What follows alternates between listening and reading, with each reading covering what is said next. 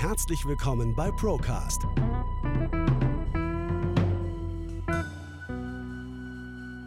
Der Podcast der ProLife GmbH. Wir nehmen Sie mit auf eine Reise hinter die Kulissen der Finanz- und Versicherungsbranche. Hallo und herzlich willkommen zu einer neuen Folge unseres Podcasts, des Broadcasts von der ProLife GmbH. Heute mit dem Thema Runoff der Versicherungskonzerne. Man kann fast schon meinen, dass das Thema Runoff jetzt wieder in Mode geraten ist, denn in den letzten Wochen haben sage und schreibe zwei Versicherungskonzerne bekannt gegeben, dass sie ihre Verträge verhökern möchten, dass sie diese Verträge nicht mehr haben möchten und dass sie diese abstoßen wollen. Wir wollen heute mal darüber sprechen, welche Versicherungsgesellschaften das sind und warum Versicherungsgesellschaften einen solchen Runoff überhaupt durchführen, was das für Hintergründe hat, was das für Auswirkungen hat für den Versicherungskonzern, aber auch für den Sparer oder den Versicherungsnehmer. Ja, um was geht es überhaupt? Es geht darum, dass sowohl die Zurich, das war die erste Gesellschaft, die vor ein paar Wochen damit ähm, an die Öffentlichkeit gegangen ist, dass sie Verträge abstoßen möchte, als auch die AXA entsprechend ihre Verträge an Investoren verkaufen möchte. Bei der Zürich geht es insgesamt um 720.000 Verträge. Ähm, da geht es um die Verträge der ehemaligen deutschen Herold-Versicherung, die dann entsprechend über die Zürich gelaufen sind. Das sind vornehmlich klassische Verträge, das heißt keine vorgebundenen Verträge. Und da geht es insgesamt um ein Volumen von 21 Milliarden Euro verwaltetem Vermögen. Dieser Deal zwischen der Zurich und der Viridium. Die Viridium ist also diese Abwicklungsplattform, dieses Run-Off-Unternehmen, läuft über drei Jahre insgesamt. Bei der AXA ist es etwas anders. Hier handelt es sich um insgesamt sogar 900.000 Verträge, dafür aber nur in Anführungszeichen um ein verwaltetes Vermögen in Höhe von 19 Milliarden Euro. Die AXA verkauft ihre ehemaligen DBV Wintertour-Verträge die 2006 schon an die AXA übertragen worden sind, verkauft sie jetzt also weiter an das Run-off-Unternehmen Atora. Auch die Atora ist kein unbeschriebenes Blatt, die kennt man in der Branche. Und dieser Deal soll nicht wie bei der Zurich drei Jahre andauern, sondern tatsächlich fünf Jahre. Über fünf Jahre soll das Ganze vonstatten gehen. Ja, wieso ist das eigentlich so spannend warum redet gerade die gesamte Versicherungs- und Finanzbranche darüber und wieso sollte eigentlich auch jeder Besitzer einer AXA oder einer Zurich-Versicherung oder einer anderen deutschen Lebensversicherung über dieses Thema Bescheid wissen? Wir haben seit 2019 keinen Runoff mehr gesehen.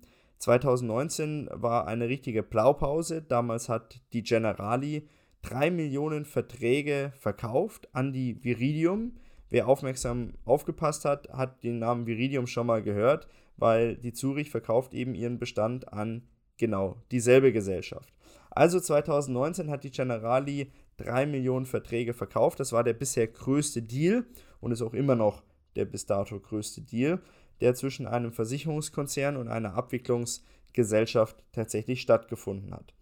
Was damals mit der Generali passiert ist, wissen wir nur zu gut. Ähm, die Generali wurde umfirmiert, äh, umfirmiert in die sogenannte Proxalto jetzt und jeder, der damals einen Generali-Vertrag hat, hat nun eben einen Proxalto-Vertrag. Abonnieren Sie uns jetzt, um keine Folge mehr zu verpassen und immer up-to-date zu sein. Wieso kauft eigentlich ein Unternehmen Bestände von einem Versicherungskonzern, der diese Bestände ja loshaben möchte? Diese Run-Off-Unternehmen, es gibt insgesamt drei Stück in Deutschland, also einmal die Viridium, einmal die Atora, über die beiden haben wir schon gesprochen, und dann noch die Frankfurt Leben Gruppe, die entsprechend ähm, Run-Off-Unternehmen darstellen und die andere Bestände nach und nach aufkaufen möchten. Warum machen die das? Die haben natürlich primär ein finanzielles, ein monetäres Interesse daran, diese Verträge ähm, in den Bestand zu bekommen, weil sie ähm, diese Verträge in ihrem Bestand verwalten möchte, weil sie damit Kapital generieren möchte und weil sie damit ihren Aktionären gegenüber verpflichtet ist und ihren Anlegern Kapital, Dividende in dem Fall dann auszuschütten. Ähm, wir kommen gleich nochmal auf die Vorgehensweise, wie diese Run-off-Unternehmen mit diesen Beständen Kapital verdienen möchten, weil in, in erster Sicht, sage ich jetzt mal, ist es ja schon so, dass man denkt, wieso machen diese Gesellschaften das? Eine Gesellschaft möchte das loshaben, weil es für sich einfach nicht mehr rentabel ist. Also auf der einen Seite möchte die Zurich und die AXA ihre Verträge so schnell wie möglich loshaben. Auf der anderen Seite gibt es einen Finanzinvestor, der sagt, ich würde diese Verträge gern kaufen. Natürlich auch unter dem aktuellen Marktwert, damit es sich für diese lohnt. Warum verkaufen jetzt eigentlich Versicherungskonzerne ihre Lebensversicherungsbestände? Zuerst einmal muss man an der Stelle festhalten, dass es sich fast ausschließlich immer um klassische Versicherungsbestände ähm, handelt, die von den Versicherungskonzernen an Investoren verkauft werden. Warum? Klassische Versicherungspolicen wurden in der Vergangenheit ganz häufig abgeschlossen. Und klassische Versicherungspolicen kennzeichnen sich dadurch, dass es einen gewissen Garantiezins gibt. Der war in der Vergangenheit mal höher, der lag vor 2000 noch bei 4% und der liegt mittlerweile bei schmalen 0,25%. Nichtsdestotrotz muss für jeden Vertrag mit einer Garantieverzinsung eine gewisse Rückstellung in der Bilanz des Versicherungskonzerns getätigt werden, um eben garantieren zu können, diese garantierte Verzinsung auch in Zukunft zur Verfügung zu stellen. Ob diese garantierte Verzinsung beim Kunden ankommt oder nicht, sei jetzt mal dahingestellt. Darüber haben wir schon ganz viele andere äh, Podcast-Folgen gedreht. Da kann man sich diesbezüglich dann einfach mal informieren. Aber ähm, vom Gesetzgeber vorgesehen, entsprechend, dass es Rückstellungen geben muss ähm, in, der, in den Bilanzen der Versicherungskonzerne, die natürlich unstrittig im Zusammenhang mit der Niedrigzinspolitik es den Versicherungskonzernen in der Vergangenheit nicht unbedingt einfach gemacht hat, Erträge zu erwirtschaften. Weil Sie müssen sich vorstellen, es gibt auf der einen Seite ähm, Garantien, die bilanziert werden müssen, dann als Rückstellungen im Passiv in der, auf der Bilanzseite der Versicherungskonzerne. Das belastet natürlich die, ähm, die, die, die, die Bilanz des Versicherungsunternehmens und natürlich auch die Eigenkapitalquote. Die Eigenkapitalquote ist aber wiederum ausschlaggebend für die Solvenzquote der Versicherer, die dann wiederum ausschlaggebend ist für die nach außen gegebene Tragkraft, die, eine Versicherungs, ähm, die ein Versicherungskonzern hat. Es gibt ähm, Solvenzquoten, die von der EU vorgeschrieben sind. Aktuell gibt es da noch Übergangsmaßnahmen, aber äh, bis 2032 müssen eben diese Solvenzquoten erfüllt sein und deswegen ähm, sind diese Garantieverpflichtungen in den Bilanzen der Versicherungskonzerne denen natürlich ein Dorn im Auge, weil diese Rückstellungen dazu führen, dass die Solvenzquoten, die die EU vorschreibt, nicht geschafft werden. Also hier beißt sich die Katze definitiv in den Schwanz. Ähm, jetzt war dann in den letzten Jahren natürlich auch noch das Thema der Nullzinspolitik und Versicherungskonzerne sind per Gesetz dazu verpflichtet, ähm, nach einer gewissen Regel oder nach gewissen Anlagekriterien anzulegen. Von staatlicher Seite aus dazu verpflichtet. Und das bedeutet ganz häufig oder in der Regel, dass bei klassischen Verträgen ein Großteil des Kapitals in Anleihen investiert ist und bei den Anleihen dann wiederum in Staatsanleihen. Also der größte Abnehmer von Staatsanleihen war ja in den letzten Jahren die EZB selber. Der zweitgrößte Abnehmer ist seit Jahren die Versicherungsbranche. Die hat oder die musste Staatsanleihen in ganz, ganz großer Menge kaufen.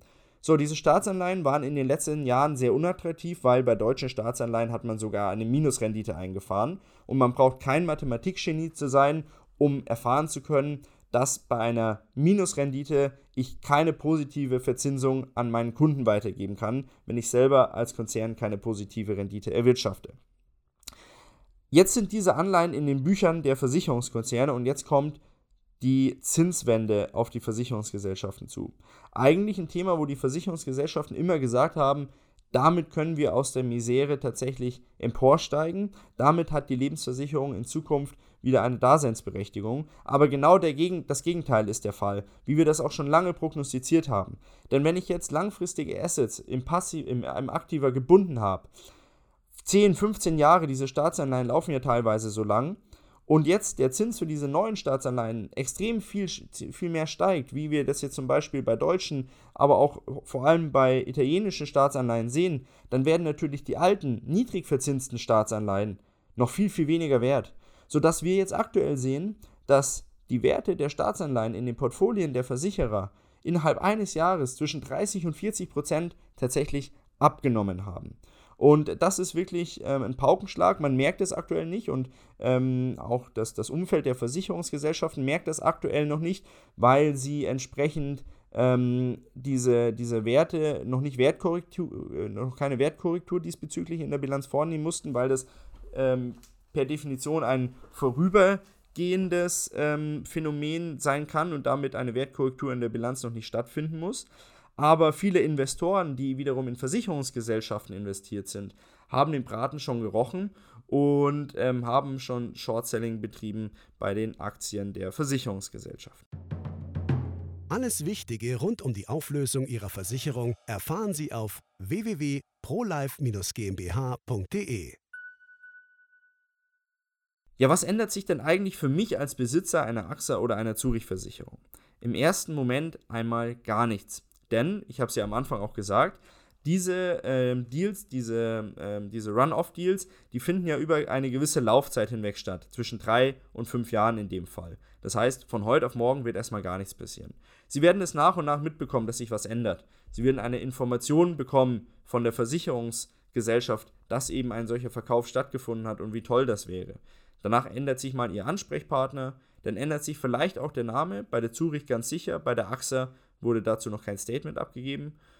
Und dann ändern sich vielleicht auch die Konditionen, wobei die garantierten Werte auch von dem Run-Off-Unternehmen definitiv übernommen werden müssen. An den garantierten Werten kann der Run-Off-Deal entsprechend erstmal nicht rütteln. Ähm, das kann tatsächlich nur passieren durch staatliche Eingriffsmöglichkeiten wie den Paragraph 314, wie das Risikobegrenzungsgesetz, wie die CAC-Klausel. Darüber haben wir schon häufig gesprochen, aber das ändert sich jetzt durch einen Run-Off-Deal grundsätzlich erstmal nicht. Also da diesbezüglich braucht man sich definitiv erstmal keine Gedanken machen. Ja, welche Vorteile hat denn für mich als Versicherungsnehmer und auch für das ankaufende Unternehmen und vielleicht auch für die Versicherungsgesellschaft ein solcher Run-Off. Die Vorteile sind, dass die Run-Off-Gesellschaften damit werben, dass sie durch den Ankauf solcher Portfolien, auf die sie spezialisiert sind, bessere Renditen zur Verfügung stellen können, die dann wiederum dem Versicherungsnehmer, dem Sparer, also ihnen ähm, gut geschrieben werden können. Also vermeintlich für alle eine Win-Win-Situation. Ähm, wieso können die das zur Verfügung stellen, eine solche bessere Rendite? Beziehungsweise warum maßen sie sich an zu behaupten, dass eine bessere Rendite erzielt werden kann? Das ist relativ einfach, da solche Run-off-Unternehmen eben auf solche Verträge spezialisiert sind, auf solche klassischen alten Versicherungsverträge, die sehr teuer sind.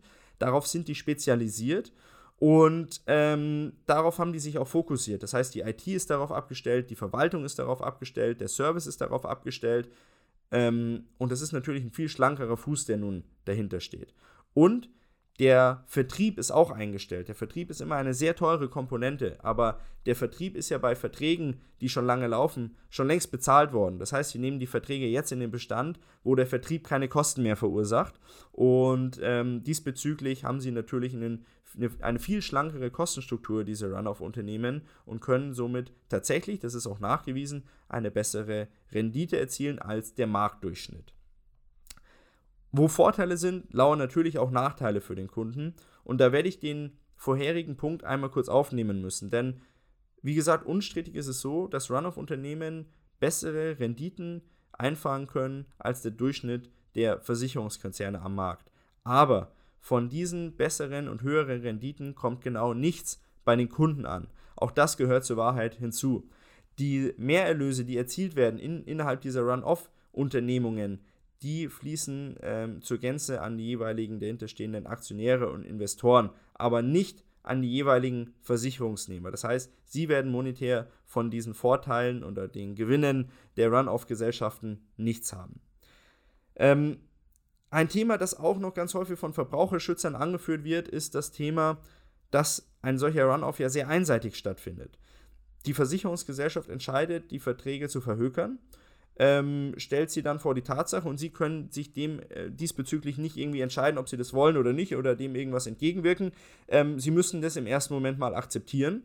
Und Verbraucherschützer sagen halt immer wieder, dass es ein ganz fades Beigeschmäckle hat, weil ja damals in, im Vertrauen mit der Versicherungsgesellschaft ein Vertrag abgeschlossen worden ist, der über Jahrzehnte läuft. Und nun ist der schon ein paar Jahre gelaufen, dieser Vertrag. Sie haben brav ihre Verpflichtung, sind sie brav nachgekommen, haben immer brav gezahlt. Und jetzt sagt die Versicherungsgesellschaft, lieber Versicherungsnehmer, lieber Kunde, wir können dich nicht mehr gebrauchen. Du bist uns zu teuer, wir haben uns dafür kalkuliert, das geht sich nicht mehr aus, wir geben dich jetzt mal ab. Ähm, in jedem anderen Business und äh, in jeder anderen Form des Geschäfts wäre sowas wahrscheinlich höchst verwerflich. Ähm, oder würde vielleicht sogar gar nicht gemacht werden können. In dem Fall eine einseitige Willenserklärung von Seiten der Versicherungsgesellschaft, ähm, die dazu führt, dass eben das Vertrauen der Kunden natürlich sehr stark auf die Probe gestellt wird.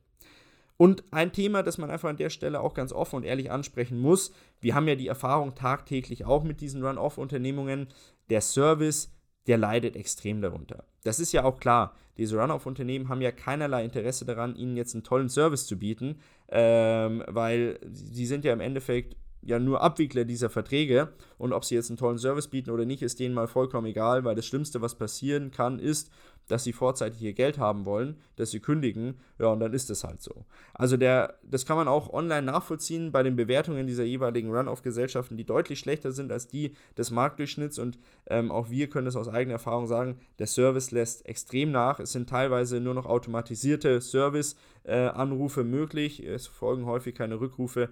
Das sind diese Nachteile, die ein Run-Off mit sich bringt.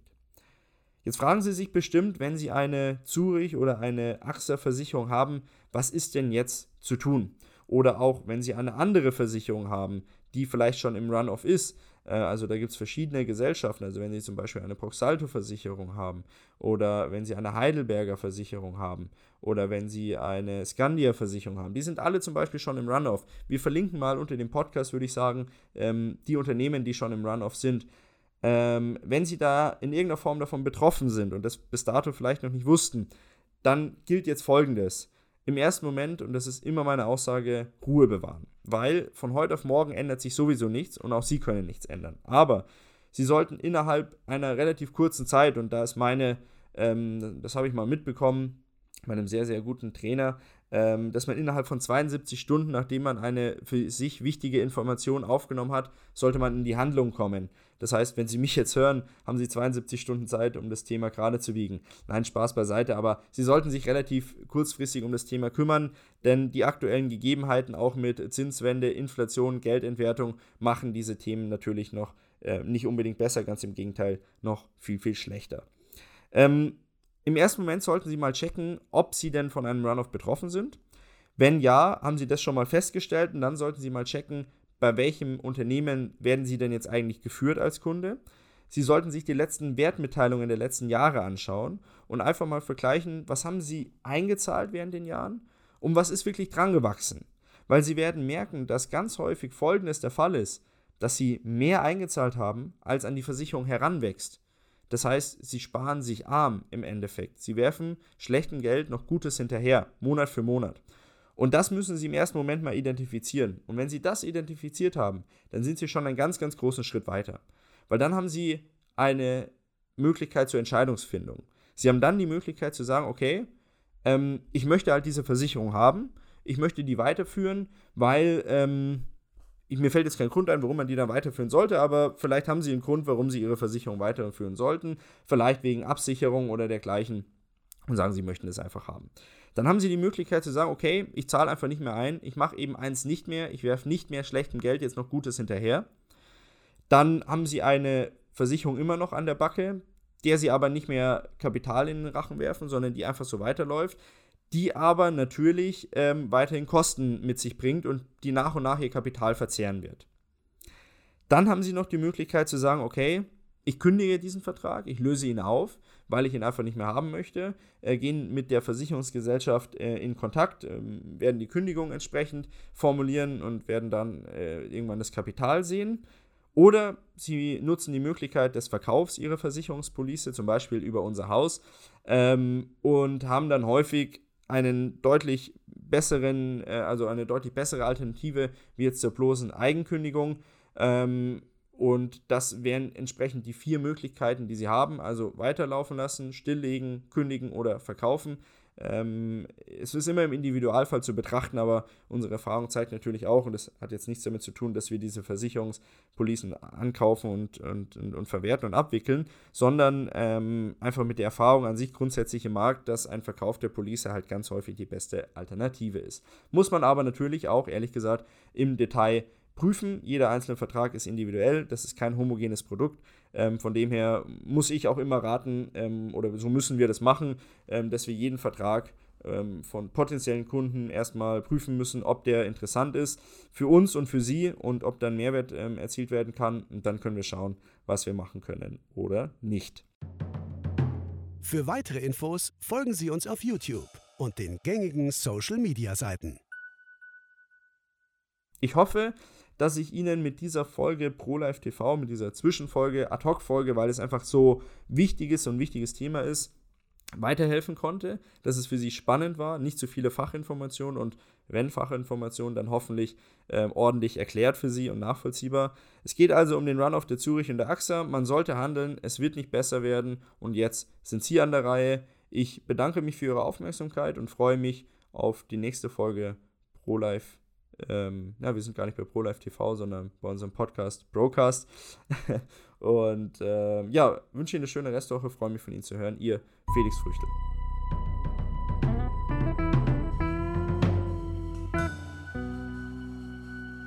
Bis zur nächsten Folge Procast. Der Podcast der ProLife GmbH aus Ingolstadt.